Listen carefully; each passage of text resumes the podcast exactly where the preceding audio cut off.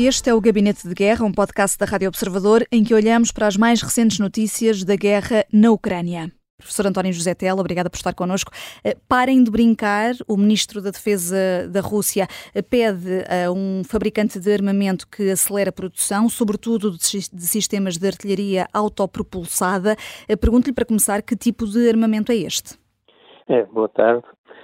Bom, a artilharia autopropulsada é um, é um obus de artilharia, simplesmente, normalmente um veículo sobre lagartas, normalmente ou sobre rodas. De modo que se pode mover, em regra com alguma munição, mas pouca, e em regra é também apoiado por outros veículos que podem levar mais munição ou que podem levar sistemas auxiliares, como um radar de tiro ou como outros sistemas para regular e controlar o tiro. E é, uma, é um, num, num campo de batalha moderno é bastante mais eficaz do que a artilharia tradicional, justamente pela sua mobilidade. Ou seja, é possível uma bateria fazer um conjunto de tiros em, em, em poucos segundos, em menos de um minuto, e mudar de posição, antes que possa haver um tiro de contra-bateria, ou seja, antes que o outro lado possa disparar para onde estava a bateria. Quando isso for feito, a bateria já não está lá, já mudou de posição, está noutro sítio. Portanto, são sistemas que são especialmente úteis em campos de batalha modernos, onde a mobilidade é muito importante. O, a, a, Rússia, já infelizmente desde há um ano, tem adotado um sistema de economia de guerra em termos da sua defesa, o que significa que a sua produção de armamento e de equipamento para as Forças Armadas aumentou muito quase todas as fábricas estão a trabalhar a três turnos diários, portanto, três vezes oito horas, o que significa, obviamente, uma despesa muito maior. Isto tem vantagens no curto prazo, significa que a Rússia tem acesso a sistemas de armas, a munições em quantidade significativa, bastante mais significativa que o Ocidente, que não faz isso, como é evidente, mas tem também inconvenientes, e o inconveniente é que isto é ruinoso para a economia normal. O que a economia de guerra faz é desviar os recursos da sociedade que estavam dedicados a outros fins para fins de defesa, para fins de guerra, neste caso concreto, permitindo de facto uma maior eficácia às Forças Armadas durante algum tempo, mas prejudicando todos os outros campos da vida social. Portanto, é difícil de sustentar no médio prazo a não ser que a guerra traga vantagens evidentes para a sociedade. Portanto, a economia de guerra em si traz uma vantagem para a Rússia e, sobretudo, traz-lhe uma necessidade de obter resultados a curto prazo, de conseguir resultados nesta guerra que já vai em quase dois anos, num período curto, porque é muito difícil, tem efeitos ruinosos para o futuro, a continuação de uma economia de guerra durante um tempo prolongado. Hum. Uh, entretanto, a Rússia também está a aumentar a produção de mísseis de defesa aérea, uh, isto depois dos ataques com drones ucranianos avisarem cidades e infraestruturas uh, de energia. Professor António José Telo, esta aposta russa é para proteger Belgorod e as outras cidades que têm sido atingidas? Bom, repare, é, quando falamos de um conflito, o número é muito importante e as quantidades que cada lado pode empenhar são decisivas. É, é certo que a Ucrânia faz ataques é, a alvos estratégicos e pontuais em território russo, mas são uma parte ínfima, menos de 1%, dos ataques que a Rússia faz na Ucrânia portanto, desde o princípio da guerra, que a Rússia sistematicamente bombardeia alvos na Ucrânia e depois faz um grande, um grande alarido quando há um ou outro sistema ucraniano que atinge um alvo na Rússia. Não tem comparação em termos de, de quantidade, são coisas completamente diferentes. Também não tem comparação em termos dos cuidados que ambos os lados têm. A Rússia sistematicamente, desde o princípio da guerra, atinge alvos civis com muita facilidade, e o que é sempre fácil apresentar o argumento no sentido de que foi um acidente ou que foi um, um míssil que foi abatido ou qualquer outra coisa.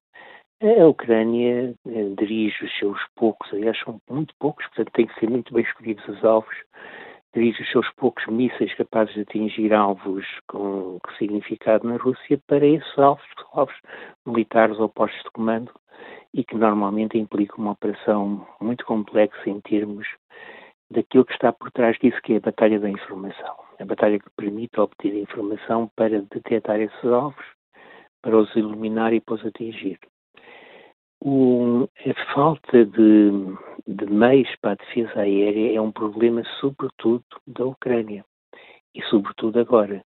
A Ucrânia desenvolveu um sistema de defesa aérea relativamente eficaz, embora reduzido a poucas áreas. A Ucrânia é um território muito grande. Reduzido às áreas, normalmente, das suas grandes cidades, principalmente Kharkiv e Kiev e eh, está neste momento com uma carência evidente em termos de mísseis de defesa antiaérea, que são caros e sofisticados, normalmente no caso da Ucrânia têm que ser importados. Portanto, embora a Rússia se possa queixar de falta de mísseis de defesa antiaérea, a grande carência neste momento, nesse campo, é do lado da Ucrânia. Já agora uma pequena observação, uma das coisas que uhum. aconteceu com esta guerra e que é uma das novidades né, desta guerra, pelo menos na escala em que nós estamos a assistir, é a multiplicação dos meios de ataques aéreos. Agora, eles não são meramente mísseis, não são meramente foguetes, não são meramente aviões, mas são drones de todo o tipo que fazem trajetos dos mais variados possíveis, um voando praticamente a arrasar as árvores em velocidades muito lentas, drones que praticamente podem ser abatidos com uma fisga, desde que, que haja alguém com uma fisga no seu caminho, a outros não, que são drones de, de alta velocidade, que, é, que podem viajar na alta atmosfera e, como tal, têm, exigem meios muito mais sofisticados para ser atingidos. Uhum. E olhando aqui ainda para a questão do, eh, do armamento, eh, mas eh, do ponto de vista da ajuda, a União Europeia reduziu o pacote financeiro para a Ucrânia, com vista aqui ao armamento, será de 5 mil milhões de euros em vez de 20 mil milhões, portanto é um corte substancial. Acaba por ser aqui, a professora António José Telo, um revés para a estratégia ucraniana? Sem dúvida. A estratégia ucraniana, desde há uns meses para cá, é oficialmente uma estratégia defensiva. Ou seja, segundo o presidente Zelensky disse, a Ucrânia passou uma postura defensiva. Mas essa postura defensiva, para ser minimamente eficaz, numa altura em que a Rússia está a aproveitar para passar o ataque e está a aproveitar justamente as debilidades da continuação do apoio à Ucrânia, precisa de ser alimentada com meios que só eles permitem a eficácia dos sistemas defensivos. E eh, este corte por parte da União Europeia, em certa medida, ainda se justifica pela grande debilidade da indústria de defesa europeia como um todo, mas é especialmente gravoso para a Ucrânia neste momento. A Rússia aposta muito em conseguir resultados em termos de uma atividade ofensiva assim que haja condições para isso. Por enquanto ainda estamos eh, no inverno e no começo da transição para a época da lama, que é uma época hum, que torna os movimentos muito difíceis no território ucraniano, mas isso depois vai acabar. E vem aí um período em que de novo tornará a ser possível um movimento de grandes massas e de grandes massas motorizadas e mecanizadas que tudo indica que a Rússia pretende empenhar assim que isso for possível. Significa que, neste momento, a situação é, é, é especialmente débil e é especialmente perigosa para a Ucrânia devido na prática, aos cortes que está a sofrer, quer por parte da ajuda da Europa, quer por parte da ajuda dos Estados Unidos. E já agora recordo as afirmações do presidente Macron feitas ou hoje ou ontem, quando ele disse que, falando não só em nome da França, mas também em nome da União Europeia, quando ele disse que não nos podemos dar o luxo de não ajudar a Ucrânia. O preço que pagaríamos por isso é demasiado alto. E, de facto, ele é demasiado alto para a Europa.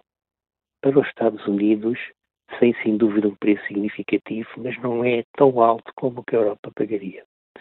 Se a Europa permitir que haja uma vitória clara da Rússia nesta guerra, ela vai pagar um preço muito elevado e a muito curto prazo. Hum. E um preço que se vai traduzir, nomeadamente, em fortes dificuldades económicas e no que já é oficialmente uma quase recessão, uma transformação numa recessão clara e evidente.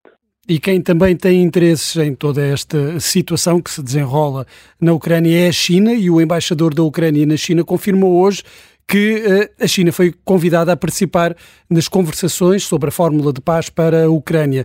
Uh, conhecendo nós a proximidade existente entre o regime chinês e o regime russo, uh, pode esta ser uma peça fundamental para que as negociações sejam retomadas? pode. Pode por uma razão muito simples. Repare, eu, fico francamente baralhado com certas pessoas que insistem e repetem à exaustão que Rússia e China é a mesma coisa e têm todas o mesmo interesse. Não têm. E, por exemplo, os Estados Unidos, aliás, diga-se, qualquer pessoa com um pensamento estratégico minimamente lúcido no Ocidente entende que um objetivo essencial e fundamental é explorar das diferenças estratégicas que existem entre a Rússia e a China para justamente conseguir obter resultados em termos da guerra da Ucrânia. Quem diz que a Rússia e a China é a mesma coisa, o que está a fazer é o jogo da Rússia. Porque é isso que a Rússia diz. A Rússia o que diz à China é venham, ajudem-nos, apoiem a nossa guerra. E, em parte, as dificuldades que a Rússia tem tido é porque a China tem dito não, desde o primeiro momento, à ajuda militar. E daí vêm eh, as grandes dificuldades da Rússia, que obrigou, nomeadamente, a empenhar-se numa economia de guerra com todos os efeitos nefastos que isto tem. Já agora, isto tem também um outro efeito nefasto. Para a China é excelente, para a Rússia é péssimo. É que a Rússia entrou por completo. A Rússia é um satélite da China neste momento. Em tudo que é importante está dependente da China mas dependente de uma escala que não tem comparação com, com a que era antes da guerra da Ucrânia. Está dependente financeiramente, está dependente em termos uh, do fornecimento de, de, de, alimentos, está dependente em termos uh, do apoio da tecnologia, que era uma coisa que antigamente era, funcionava ao contrário, agora funciona assim. Ou seja, sem o mercado chinês, o esforço de guerra russo teria desaparecido há muito tempo. Portanto, a dependência da Rússia em relação à China é imensa. Isso nota-se numa perda das posições russas, é, sobretudo em África e no Médio Oriente, onde a China cada vez obtém mais posições e cada vez conquista mais posições, utilizando aquilo que é o grande instrumento para a estratégia da China desde há umas décadas para cá, que são os meios financeiros. A China, a grande arma da China é a finança. A maneira como a China compra a dívida dos Estados é a maneira como ela compra a sua influência no mundo e como ela aumenta a sua influência no mundo. E, nomeadamente, como ela subordina a si a Rússia. Uhum. Portanto, há aqui de facto uma diferença. A Ucrânia entende muito bem essa diferença. O presidente Zelensky entende isso muito bem. Os Estados Unidos também o entendem e procuram justamente explorar aquilo que é o objetivo central da China, que não é ajudar a Rússia.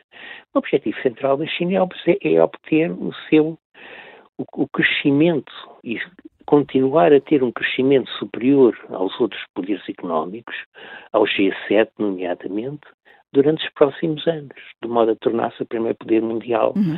dentro de 10 a 15 anos. É aqui uma parte Nessa muito, muito interessada, a China. O Gabinete de Guerra é um podcast da Rádio Observador, vai para o ar de segunda a sexta, depois do noticiário das nove e meia da manhã.